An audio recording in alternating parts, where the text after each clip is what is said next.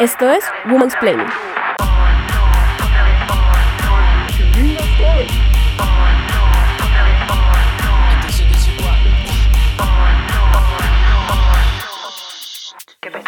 El Club de Toby es una manera de llamar a un grupo de hombres que se reúnen a hacer cualquier actividad prohibida para mujeres. La referencia viene de la historieta La pequeña Lulú, en donde Toby, el vecino de Lulú, montaba un club en la casa del árbol y vetaba a la protagonista.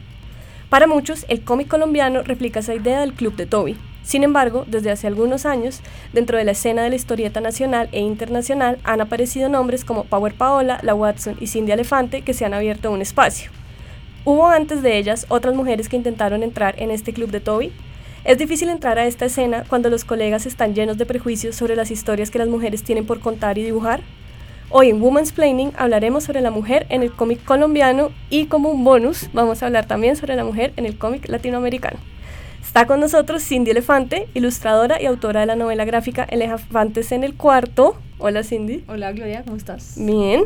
Tenemos con nosotros también a Judith Gociol, la coordinadora del archivo de historieta de la Biblioteca Nacional de Argentina. Hola Judith. Hola, ¿cómo están? Y tenemos también a Daniel Jiménez Girós, el director del festival Entre Viñetas. Hola Daniel. Hola Gloria. Hola Cindy. Hola Judith. bueno, vamos a comenzar esta conversación sobre cómic colombiano y latinoamericano.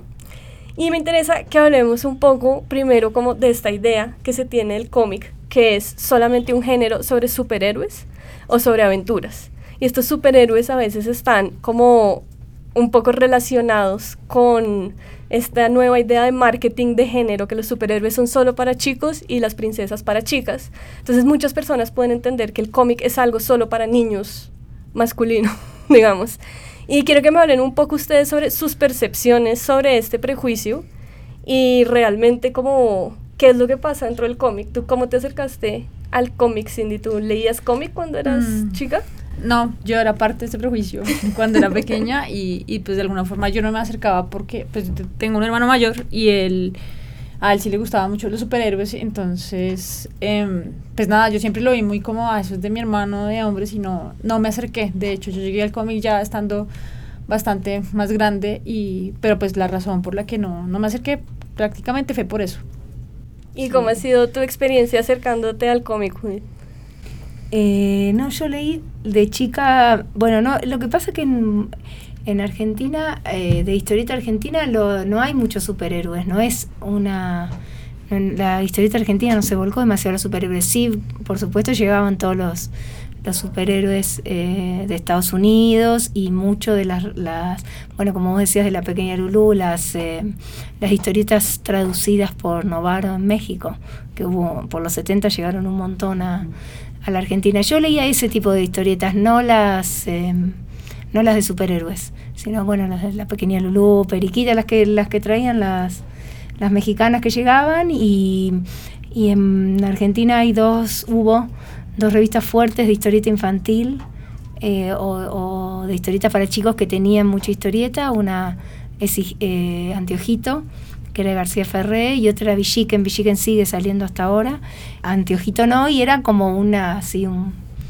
Eh, o leías una o leías la otra, Y no había esa percepción tampoco de que solo los chicos entraban a ese mundo como de las yo supongo, eh, yo creo que sí, yo no me la acuerdo. Eh, digo, me parece que las generales de, la historieta eran las mismas que estamos hablando y, quizás en Buenos Aires empezó a romper un poco antes que en, Buenos Aires, digo, en Argentina. Un poco, quizás un poco antes de Colombia, por lo que ustedes dicen, pero sí creo que eran esas las generales. No me lo acuerdo yo, me lo acuerdo quizás más patente con una colección que era muy famosa en, en, Argentina que se llamaba Robin Hood, que era una de tapas amarillas que llegó a otros países de Latinoamérica y que esa era claramente novelas para mujeres, novelas para varones y yo leí toda la de mujeres y no leí ninguna de las de varones que eran Sandokan y las de aventura, ¿no? Eh, Verne, todo eso era para varones. Y digamos en tu caso, Daniel, que tú has sido un promotor, no sé si es correcto decir eso, pero has sido un promotor de la lectura del cómic en Colombia y que realmente mucho, creo yo, de la expansión que ha tenido la escena de la historieta en Colombia ha sido gracias a ti y a que a ti te gusta mucho leer el cómic. ¿Cómo lo ves tú desde el lado de esa persona que promueve la lectura de las historietas? yo creo que en el asunto colombiano, pues o el escenario colombiano es muy influenciado. Evidentemente, digamos como que el mercado de superhéroes, que es uno de los géneros más importantes dentro del mundo de la historieta en Estados Unidos, eh, evidentemente como marketing, como marca y como, como marca de nación además del, del mercado de Estados Unidos, pues es claramente algo que influenció mucho o que ha influenciado mucho pues, a un mercado como el colombiano. Entonces esa presencia de los superhéroes, de hecho no creo que solamente en historieta, porque yo creo que generaciones más recientes, y más recientes ni siquiera me refiero pues como las de los últimos 10 años, sino desde los años 70 para acá, se han acercado a los superhéroes a partir de películas o a partir de calzoncillos, medias, o sea, cualquier, cual- cualquier otro tipo de elemento de marketing Sí. y creo que o sea creo que finalmente pues también es como un asunto de que acercarse pues a la lectura de cómic en Colombia en los últimos 10 años creo que se ha, ha sido pues es mucho más práctico mucho más no voy a decir que fácil fácil en Bogotá tal vez fácil en las ciudades capitales pero digamos como que hay un acceso mucho más se ha, se ha hecho mucho más accesible podría ser mucho más fácil acercarse a otro tipo de contenidos y no solamente pensar en en superhéroes o en creo que también el anime pues era algo importante Ujú. entonces el manga también llegaba por un lado Yo quería, estaba pensando también que de pronto, no de superhéroes, pero sí leía, pues me acuerdo que mi hermano tenía algunas eh, como historietas de Hugo, Paco y Luis, que acá también, pero también muy a- amarradas como al mercado estadounidense que llegaban acá. Y también me acuerdo ahorita, no son cómics, pero me acuerdo mucho del humor gráfico de Kino que leían las lecturas dominicales, que creo Sí. que era como el fuerte. Eso sí, yo lo esperaba los domingos, no era, son como Era la última página de La lecturas última- la dominicales. última página. Eh, tal vez no sepan, el, el periódico El Tiempo tiene un suplemento que se llama Lecturas Dominicales y en la última página Siempre todavía, está Kino, todavía. todavía está Kino. todavía. Kino o Mafalda. Kino. Kino. Kino. Sí, viñetas grandes de humor gráfico que se tomaban toda la página. Eh, Mafalda aparecía y sigue apareciendo en muchos periódicos colombianos. Lo Calvin mismo y que y Calvin y. Hobbes o Justo y Franco, Educando a. Papá. Es muy curioso porque muchos de esos cómics, de esas tiras cómicas, eh, la más joven de todas es Calvin y Hobbes, que es una tira cómica que finaliza en los años, a principios de los 90. Pero por ejemplo, Educando a Papá es una tira que es de los años 30 Y se veía acá. y sigue leyéndose como si nada. Sí. Eh, Kino, obviamente con Mafalda, pues es un caso muy peculiar y de hecho creo que yo podría contar un poco también acerca de esto. La presencia que tiene Kino en Colombia es muy poderosa y de muchos lectores. Sí. Digo, que, digo que lo puede contar bien porque eh, la Biblioteca Nacional de Argentina eh, curó una exposición en la cual hay cartas de muchos lectores colombianos eh, frente, pues enviándole a Kino eh, comentarios sobre su obra y Kino fue, siempre ha sido muy popular aquí y se sigue un poco reencauchando y no se agota. Y es interesante pensar en que es un universo pues mucho más cercano, el universo de los niños de, de Mafalda, al universo colombiano evidentemente porque hay un niño que es hijo de un tendero, eh, muy usurero. Eh, hay un niño que es, pues digamos, como que es un universo mucho más común al universo latinoamericano y yo creo que eso es lo que permite que uno se conectara tan fácil con él. Y obviamente una situación también política que de alguna manera uno intuye que es más común, si, si bien es una situación política de los años 60, creo que muchas cosas no han cambiado frente a la influencia, de hecho, de cosas como Estados Unidos o de países como Estados Unidos. Eh, pero ya digamos como de ahí en adelante, pues otro tipo de personajes. Sí es extraño pensar que muchas de esas primeras lecturas, como Educando a Papá, por ejemplo, que es un asunto que claramente trata sobre un matrimonio, pues que es un matrimonio más disfuncional, pero que está mediado un poco por una figura de sumisión de la mujer, pues es una de las cosas que uno lee de niño también. Olafo también tiene esta figura de la mujer que es Helga, que es una mujer histérica, que La está todo el tiempo brava, eh, pero que tiene este esposo holgazán además, y entonces uno tiene que además llevársela bien con el esposo porque ella es la brava, eh, el que está, él, él- nunca está holgazaneando realmente, aunque está holgazaneando. y, y así de en adelante otras tiras. Calvin y Hobbes es un ejemplo, pues digamos como ya un poco fuera de órbita por lo excepcional que es eh, como tira. Muy poco conectado con nosotros también porque obviamente no tenemos nieve para Claro. hacer esos muñecos de nieve. ¿Sabes qué? Mi primer, yo era una lectora fanática, enferma de Condorito cuando era chiquita. O sea, a mí me compraban de regalo para calmarme cuando me llevaban a hacer mercado una tira de Condorito siempre. Era como... Y eso me, me daba paz. Yo no sé por qué razón. en las peluquerías. A mí me daba paz en las peluquerías, iba a decir eso. Sí, yo es que odio las peluquerías. peluquería. Hoy en día es Ojo lo que es revista de peluquería. Puede ser, pero mira.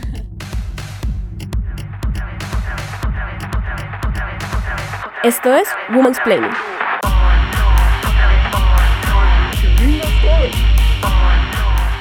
Y, y me parece muy interesante esto que estamos hablando sobre cómo Kino y un poco, bueno, Condorito viene de Chile, mm, esas tiras cómicas llegaron a Colombia y han tenido muchísimos lectores y creo que hace parte de la educación sentimental de todos Mafalda. O sea, también Mafalda era como un puente con el que yo me comunicaba con mi mamá, ella me los pasaba y yo las devoraba y no entendía muy bien ciertos subtextos, pero era algo muy interesante.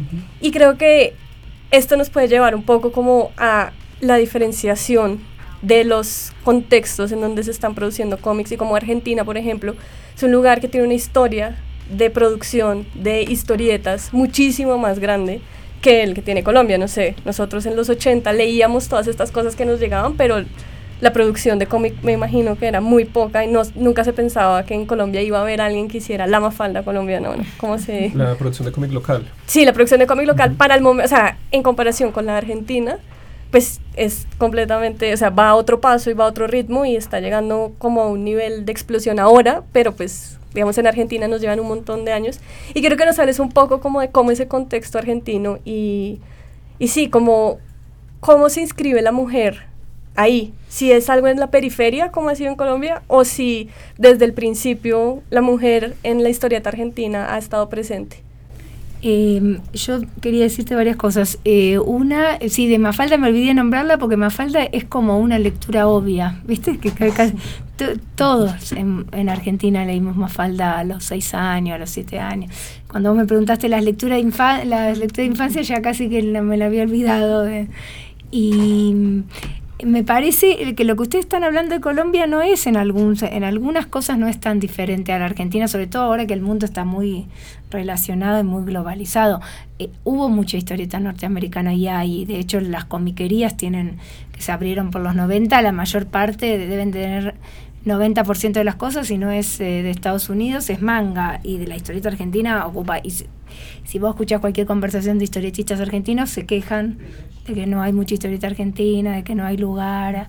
Pero de todas maneras, y, creo que lo que vos, el, la influencia de los, de los superhéroes eh, yankees fue también así en Argentina. Yo lo que me refería al principio es que no hay mucha producción argentina, no, no se volcó a los superhéroes, tomó otros caminos. Por ahí ahora hay algunos o o desde los 2000 o desde los 90 con, con los fanzines, por ahí aparecieron algunos, pero igual no es lo más emblemático de la... Lo que me parece que la diferencia tiene que ver con que sí, efectivamente, la Argentina tiene mucha historia y mucha, bueno, o Esterger, por ejemplo, como muchas marcas muy fuertes, ¿no? Que, que marcaron la historieta afuera y que marcaron internamente a, a, la historieta, e, esa idea de nacionalizar, de hablar del héroe que está a la vuelta de la esquina, que es como vos, que es una persona común, que se hace colectivamente, bueno, eso eh, marca un, un desde dónde pararse. Y si después, antes y después hubo historietas situadas en Estados Unidos, detectives, pero ya lo haces distinto. O sea, yo creo que los dibujantes y los historietistas después de Osterge tuvieron que pensar distinto qué decisión iban a tomar. A lo mejor porque siguió habiendo, digo, Editorial Record, Columba, siguieron situando sus historias en Estados Unidos con nombres eh, mal traducidos. Pero bueno, pero es como una decisión. ¿no? Que es, eso creo que le pasó a la historieta argentina, que tiene referentes que la obligan a decidir para dónde va a ir. Eh, y en ese marco me parece que eso, esas historietas que vos describías, también hubo por los 20 una serie de historietas que llamaban familiares en la Argentina, que eran ese, ese prototipo, ¿no? Del, como vos un poco decías, el que salía de juerga, el que no trabajaba, medio chanta, medio que inventaba cosas, que no se sabía nunca muy bien cuál era la no era nada muy claro, y una mujer que o era muy sumisa y, y siempre era como un modelo familiar de una, si la mujer era muy sumisa, entonces las hijas eran unas hijas así como bogué, viste, preciosas y súper delicadas y que siempre estaban como suspirando, tiradas en un sofá. Qué pena te interrumpo, eso, autores eran hombres, me imagino. Digamos de eso, sí. Sí, hay, hay como suelta alguna mujer, pero la mayoría eran por hombres, y el otro modelo de mujer que se representaba era el de esta mujer así como como contra el modelo de mujer y como casi como un hombre, pero en cuerpo femenino, que los corría con un palo de amasar en la mano y tal. Eh, y, después siguió habiendo mucha, sí hay mucha presencia de la mujer en la historieta, pero es una mujer hecha por hombres en general. Eh, muy eh, bueno ligado a un modelo de, muy, fuerte sexualmente como como de, caramelo para los hombres no eh, funcionaban en general los papeles que tenían más tenían que ver con eso. Hasta, eh, con algunas excepciones, pero digamos que el movimiento es fuerte, se rompe en los 80 con, con todas las, las revistas de ediciones La Urraca y con Fierro, eh, con Superhumor, donde empieza a aparecer una camada de mujeres, eh, donde están Maitena, está Patricia Breccia, que lo que hicieron... Eh, Mariel cobre menos, pero el, resto es contar historias de mujeres, pero contarlas desde la perspectiva de una mujer. O sea, tomar la voz de la mujer, pero ya no para mostrarla como una heroína sexy o, o una así un marimacho, sino para contar lo que les pasaba como mujeres en el ámbito doméstico, con los hijos, con sus parejas, en el trabajo. Y ahí hubo un gran cambio, porque ahí hubo como una asunción de la voz de la mujer, ya no delegada en otro, sino contada por las propias mujeres y en buena medida tuvo que ver con estos temas. Ahora me parece que esa línea siguió, creció un montón, bueno, Power Paola, que ustedes decían, es un ejemplo, y también se diversificó. Me parece que ya, si bien hay una gran tendencia a hablar sobre, sobre lo que les pasa como mujeres, creo que por un lado las cosas que pasan como mujeres no son iguales a las de los 80 y también de hablar de otras cosas. Me parece que están empezando a ver eh, mujeres que, bueno, hay una que hace, un, vive en el norte, en Buenos Aires, que hace una superheroína, que no siempre tienen que ver con, con, la condición de mujer, que bueno, que es lo que debía, lo que debía pasar, estar en paridad con una producción, sea del tema que fuere, ¿no?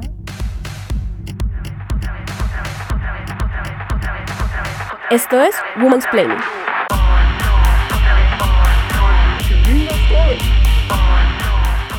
Y a mí eso me interesa mucho porque creo que también es otro de los sesgos que hemos encontrado y es sobre cómo, si bien las mujeres en la escena del cómic de Colombia, y Daniel me puede corregir y decir que estoy completamente equivocada, pero es una percepción, han conseguido una notoriedad grande, han conseguido distribución de sus historias y de sus libros, también está como esta cosa un poco segregatoria, en donde las historias de las mujeres son historias autobiográficas, eh, son historias confesionales, son historias de sus diarios, y digamos que sí, claramente hay una línea que se puede trazar sobre esta tradición de novelas gráficas hechas por mujeres. Tenemos Elefantes en el cuarto de Cindy, pero también tenemos Persepolis, tenemos Virus Tropical de Power Paola, pero también siento que hay hombres que han hecho ese tipo de historias. Para mí viene, por ejemplo, Epileptic de David B., que es la historia de su relación con su hermano, es epiléptico. O sea, no es algo que me parece que sea solo para mujeres, pero sí siento que se ha comenzado a mercadear, como que las mujeres solo hacen este tipo de autobiografía.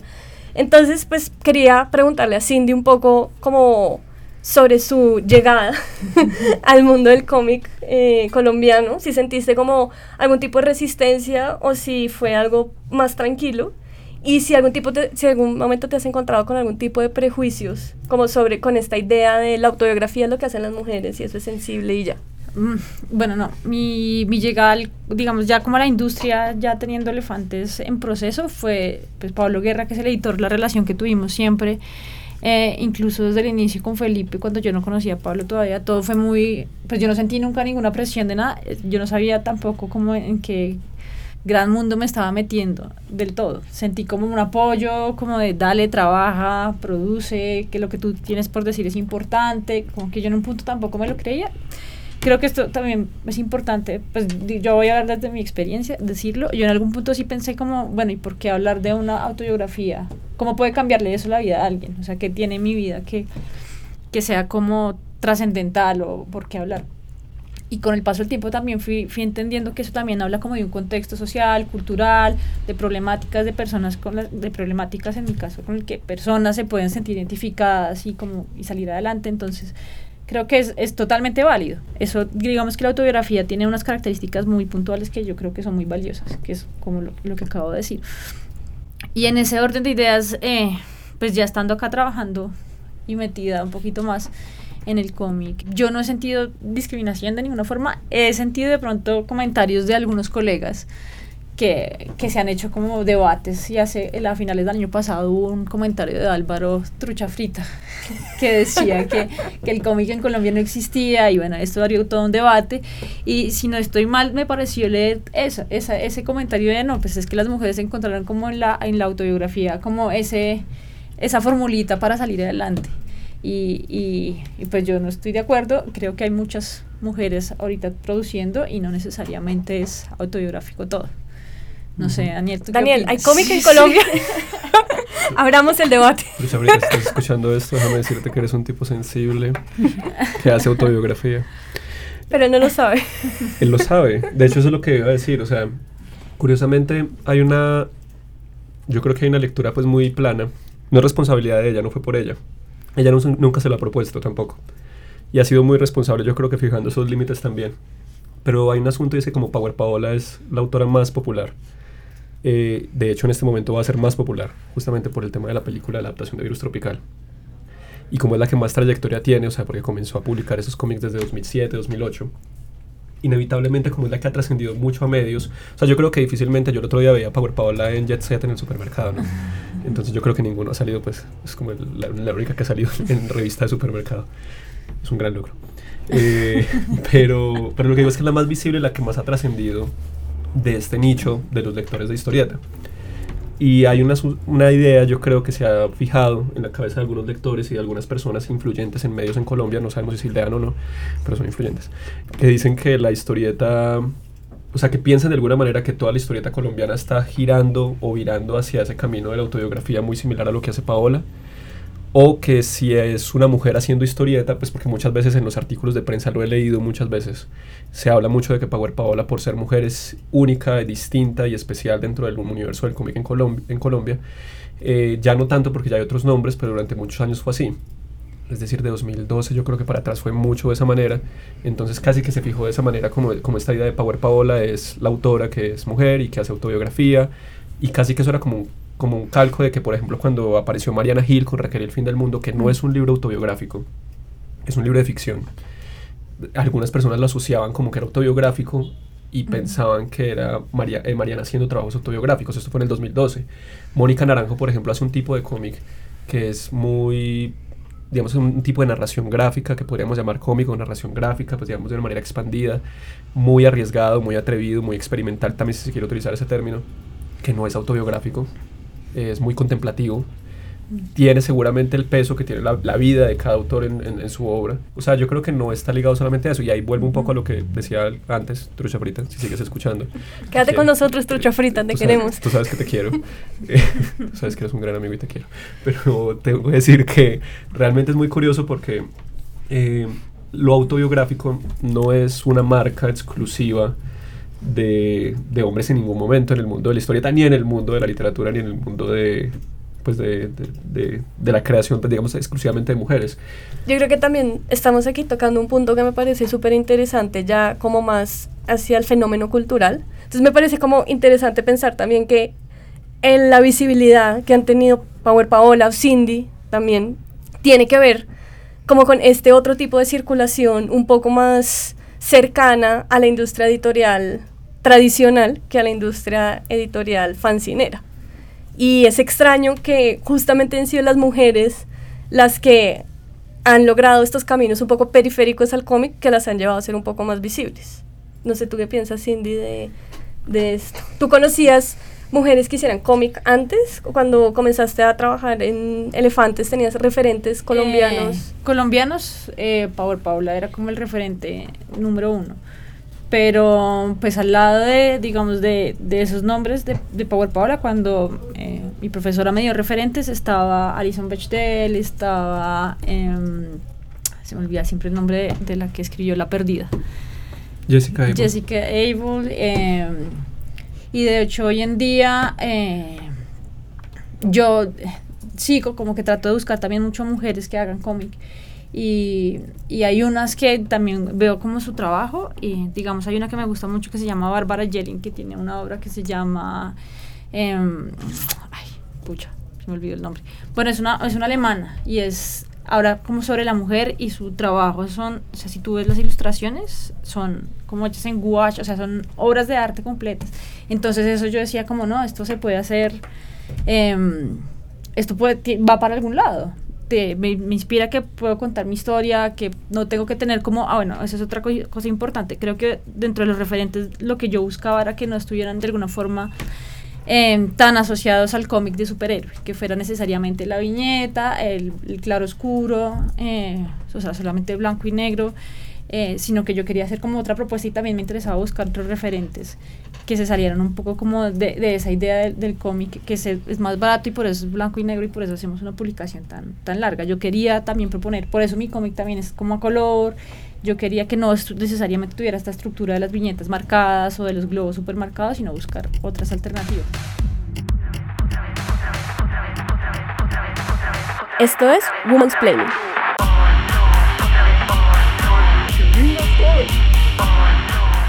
Creo que esto se, se empata, digamos que obviamente tú le estás hablando desde el lado de la dibujante y como todas las cosas que fueron importantes para ti, pero digamos que se empata, o sea, me llama la atención que tu único referente nacional para ese momento fuera Power Paola, o sea, que no hubiera tampoco tantas otras, porque digamos en mi caso personal, cuando, o sea, lo que a mí me empujó ya definitivamente a escribir y a terminar lo que estaba escribiendo fue comenzar a leer otras mujeres de mi edad que ya habían publicado novelas y como darme cuenta como, uff, sí se puede.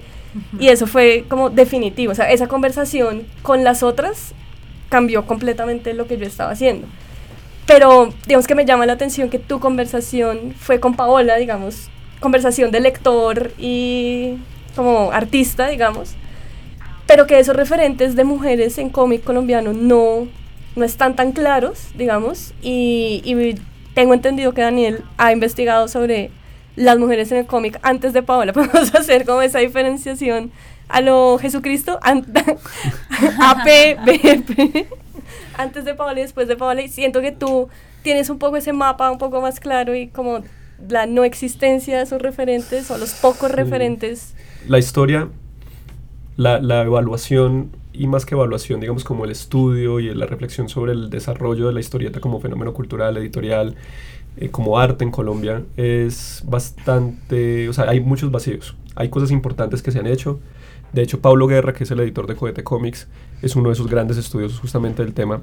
Y creo que la razón por la cual Pablo ha sabido leer muy bien el momento y sabe leer muy bien, digamos, como la construcción de un catálogo en este momento con Cohete Comics, es porque es un tipo sensible frente a esas ideas y frente a lo que significa, pues, digamos, apostarle a autores jóvenes o a autoras o autores que quieran hablar, por ejemplo, de temas de conflicto o de temas que la historieta colombiana ha tocado tangencialmente y que tal vez debería enfrentarse a tocar de manera mucho más firme. Y creo que eso tiene que ver mucho con el ímpetu de Pablo y seguramente Felipe también, Felipe González, que es el editor de Laguna, pues que son dos editores que tienen un criterio. Creo que eso es lo que diferencia justamente la construcción de ese catálogo y por eso le apuestan a los trabajos que han publicado, como es el caso del, del- de Elefantes en el cuarto de Cindy. Eh, Pablo, de hecho, viene de investigar durante toda la década anterior. O sea, él viene de ser editor, de editar fanzines, de investigar también, de, graduarse en literatura y de ganarse un premio por su tesis sobre cómic. Por primera vez, creo que era la primera vez que se ganaba una tesis en la Universidad de los Andes eh, tratando un tema de cómic específicamente. Entonces, eh, hay, digamos, como una historia también de investigadores. Hoy en día hay una historia de críticos, afortunadamente ya hay blogs con personas que están publicando mucho y están haciendo crítica en Colombia juiciosamente y debates también abiertos y, y candentes. Algo que también creo que falta un poco también eh, y que ha faltado históricamente pues, en el mundo de la historieta colombiana, pero no ha habido mucha reflexión sobre su historia. Y es porque es una historia muy anecdótica, por un lado, con mucho, es un páramo, un poco, o sea, como que una planta aparece cada 30 metros. En el caso de la historieta colombiana, durante los primeros 50 años hay muy pocas publicaciones hechas por autores locales. Hay cosas increíbles, pero son cosas que se publican cada 10, cada 5 años, luego empieza un poco como a tener un sentido más amplio desde los años 60 en adelante. Y yo creo que hay muchos baches, es porque principalmente no hay mucha memoria conservada. O sea, yo creo que a mí una de las cosas, vale la pena decirlo, yo creo que, que es un honor tener a Judith justamente en esta conversación, es por eso. El ejercicio que hace, por ejemplo, el archivo de historieta en la Biblioteca Nacional en Argentina es justamente algo que en Colombia no existe en ninguna biblioteca. O sea, no hay ninguna biblioteca en Colombia que haya conservado, por ejemplo, o que incluso al día de hoy esté interesada en conservar esa memoria histórica del cómic colombiano. Eh, hay intereses de investigar y de ubicar ciertas cosas que están por ahí en las hemerotecas, pero no hay un archivo que pretenda conservar esa memoria. Y lo otro que yo quería decir era, era que, que yo sentía que un poco dentro del... Aunque ahorita las que, las que yo siento que estaban como más activas produciendo cómic, eh, no somos todas las mejores amigas que nos vamos a echar por la y a dibujar. pero yo sí que yo sí siento y he sentido desde siempre como un apoyo entre todas como que y bueno también es cierto que hoy en día la tecnología permite muchísimas cosas para compartir para mostrar autores y bla bla bla pero pero entre las entre nosotras mismas aunque no es como tan evidente, pero yo sí siento que hay un apoyo y si yo veo que, no sé, que Carolina Pineda, por ejemplo, tiene un blog, yo quisiera hablar del blog y compartirlo porque va a hablar de fútbol, porque va a hablar también es autobiográfico porque tiene cosas súper eh, chéveres y si también quiero hablar de, por ejemplo, Tati tiene un blog y siento que de alguna forma hay como una, una hermandad que no es evidente, pero que está, que está ahí en, la que unas con otras nos apoyamos. Muy bien. Y para finalizar, quisiera que Judith nos hablara un poco sobre esto, ¿no? Eh, venimos hablando como sobre aquí, en Colombia el cómic siempre ha sido tratado como el hermanito menor no, de hecho no es tratado como un hermano menor. Es como el hijo no reconocido. Eso, es el hijo bastardo. Así una cosa bien melodramática es el hijo bastardo. El hermano menor lo consiente. Sí, es verdad. El hermano menor aquí en Colombia viene siendo como el reggaetón. no, es como el hermano menor es la literatura hecha por mujeres. no. Eh, pero, o sea, quisiera que hoy nos hablara un poco de su experiencia trabajando en la Biblioteca Nacional de Argentina y sobre cómo la biblioteca se interesó en eh, preservar esta memoria del cómic argentino que es tan importante y sobre cómo, pues es interesante eso, ¿no? Como, como este movimiento cultural de nicho un poco underground que entra a la biblioteca y que, digamos, se establezca en la biblioteca, me parece muy interesante. Entonces, para terminar, hablemos un poco de eso y para que nos cuentes qué es lo que estás haciendo acá en Colombia. Em, en la Argentina a mí me parece que la institucionalización del cómics, eh, por decirlo de alguna manera, eh, es bastante reciente también. Eh, por el 2010, por ahí me parece como algunas señales más que creo que tuvo mucho que ver eh, en cierto modo con el gobierno anterior argentino en el sentido de que me parece que, que era un tipo de lenguaje bastante afín a, como fue también el documental, por ejemplo, ¿no? Como que hubo producciones culturales que tuvieron que ver, que su forma eh, tuvo que ver con la época y la época tuvo que ver, ¿no? Como que hubo ahí una, un retroalimentaje y algún fenómeno interesante. Eh, hubo una institucionalización en el sentido de, bueno, que se creó el Museo del Humor, que, que empezó a funcionar nuestro archivo, que la feria de Frankfurt del 2010, en la que Argentina fue invitada de honor, fue con una muestra de historieta argentina. Em, ¿Hace cuánto funciona el archivo? Qué pena. El archivo funciona desde el 2012. Em, creo que este fenómeno existe, creo que es reciente, que hay que batallarlo, digamos que no es que está dado y está queda, queda ya institucionalizado para siempre. Eh, me parece que, que y que eh, viene de una historia previa mm, hubo en, la propia Biblioteca Nacional se hacía lo mismo que eh, hubo periodos hay periodos de historieta muy completos eh, que en su momento estuvieron muy completos. Hubo hay periodos que se recuperaron después y que se fueron completando y hay periodos que no están porque también se tiraban las revistas.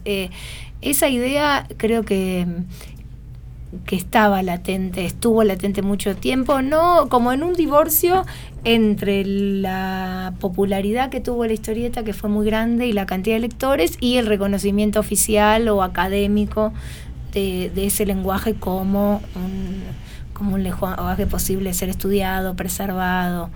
Eh, Sasturain tiene una, una frase que si no me equivoco la escribió en la revista Fierro, o sea que estamos hablando de los 80, que decía algo así como que la, que la historieta es a la historia lo que la camiseta a la camisa, ¿no? Como que, siempre tuvo un lugar un poco eh, menos y, que, de, pelearlo.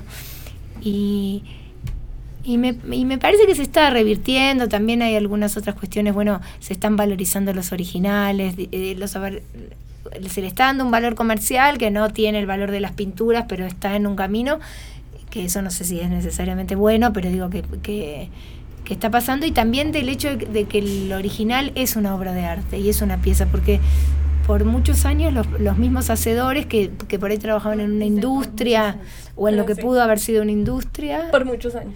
En, que por muchos años eh, los propios hacedores que integraron una industria pequeña, porque la industria argentina o fue casi una industria, eh, por ejemplo, en los años 50 o incluso después, ellos mismos no guardaban sus trabajos, no los retiraban, no lo, eh, lo, tomaban como un ganapán, no como un hecho artístico, ¿no? Eso creo que sí está modificándose, que hay nuevas miradas, que el cruce, bueno, con el cine, con los artistas plásticos, todo eso está haciendo que, queden colocados diferentes. Em, así que creo que es un poco así, nuestro trabajo en el archivo es, eh, fue un poco en ese marco o o quizás fue uno de los que ayudó a que esto sucediera, no tanto con la idea de una cosa institucionalizada ni de que tenga que haber un, un reconocimiento oficial, digamos, desde los eh, galardones, sino más bien por una, una necesidad de preservar. O sea, lo que sí nos dimos claramente cuenta es que había hijos o familias que tenían trabajos que no sabían qué iban a hacer con ellos, por más que los valoraran, pero no tenían espacio físico, o algunos no le dieron, no le daban importancia, que se iban muriendo algunos historietistas, y que bueno, que había como un terreno disponible y dispuesto a que esas familias dieran sus originales, que incluso los historietistas más grandes empezaron, hay como también, me parece que coincidió también con un ciclo político y social y con un ciclo vital. Hay algún momento en las que las personas empiezan a evaluar qué van a hacer con su patrimonio cultural, ¿no? Y, creo que en, en, en, las edades de, la que, de los historietistas argentinos también hubo una generación que sintió se sintió que era un espacio donde entonces eh, podía quedar reconocido, podía hacer memoria, también con las familias pasó mucho, porque también eh, no hay muchos historietistas argentinos olvidados en el camino, ¿no? Y que, y que empiezan a sentir que si pueden dejar sus trabajos, bueno, empiezan a tener un lugar, porque además se hace una rueda, entonces alguien viene a investigarlos, alguien pregunta, los pones en una muestra, va todo como circulando no, eso es de todas maneras un archivo solo, digo, hay mucha gente joven que dejó materiales y que está en contacto con nosotros, ¿no? Y mm, creo que ese fue el marco del, trabajo y es y sí, claro que, nos, eh, que es, para mí es importante y sobre todo es importante para la gente que sea una biblioteca nacional, o sea, que sea una institución pública del Estado el que se esté preocupando. Eh, nosotros siempre vamos y pedimos los dibujos con mucho pudor y con con mucho agradecimiento y a veces yo siento que la gente cree que es al revés, que nos está agradeciendo a nosotros, que no es a nosotros, sino es que a una institución del Estado se tome el trabajo y el tiempo y el dinero de, de preservar esa memoria, ¿no? O, de preservarlos a ellos mismos, digamos, como, como que sigue en el imaginario la Biblioteca Nacional tiene una, una fuerza simbólica muy grande, ¿no? De, bueno, voy a llegar a ese lugar o, o me están llamando a ese, a ese lugar. Y después lo último que, te quería decir que me acordé cuando decía del, del, gobierno anterior es que el Eternauta fue utilizado como una figura, o sea, todo ese eso que ocurrió de tomar, de hacer una transformación política de, de un personaje de historieta, eh, marcó mucho al lenguaje y a sus posibilidades y tuvo discusiones, detractores, gente que estuvo de acuerdo, eso fue hecho con el acuerdo de los eh, de los creadores, ¿no? De la viuda de Oestergel y de Solano López, Solano dio la imagen para eso. Pero eso también hizo que, la historieta empezara a estar en otro lugar, ¿no? Eh, político, social, con, por importancia, por, por retomar una tradición medio perdida de que la historieta tenía una carga política. Que, de lo que hablaban antes, lo que pasó no solo en la Argentina, pero pasó y vos nombrabas el, espacio de internet donde apareció Power Paola, es que hubo todo un momento en que la historieta autobiográfica casi copó eh, a, la, a la historieta, o sea que lo autobiográfico copó a la historieta, que creo que no fue solo argentino ni solo colombiano, es un fenómeno más grande. Y, con trabajos que han logrado trascenderlo, porque cuando vos preguntabas del autobiográfico, a mí me parece que finalmente es una excusa. el asunto es que vos hables de algo y de otra cosa, ¿no? Que la autobiográfica sea un camino como otros. Y me parece que en Argentina hubo historietas que lograron eso y hubo otras que terminaron siendo como un club de amigos que lo entendían los cinco que lo leían y nada más. Y que no, no, realmente no hizo eco, no, no contaba más allá de dónde iban a comer. O eh, pero la, la, historieta autobiográfica que pasó de ese nivel, yo creo que sí hizo, que es muy empática con el otro, porque vos te sentís muy representada.